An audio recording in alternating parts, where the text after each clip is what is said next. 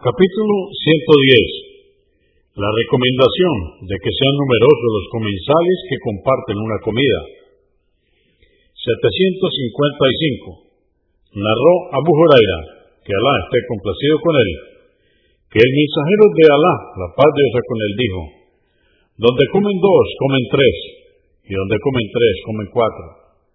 Convenido por Al-Bukhari, volumen 9, número 467 y Muslim 2058. 756. Narró Yahweh, que Alá esté complacido con él, que escuchó al mensajero de Alá, la paz de Dios con él, decir, donde come uno, comen dos, donde comen dos, comen cuatro, y donde comen cuatro alcanza para que coman ocho.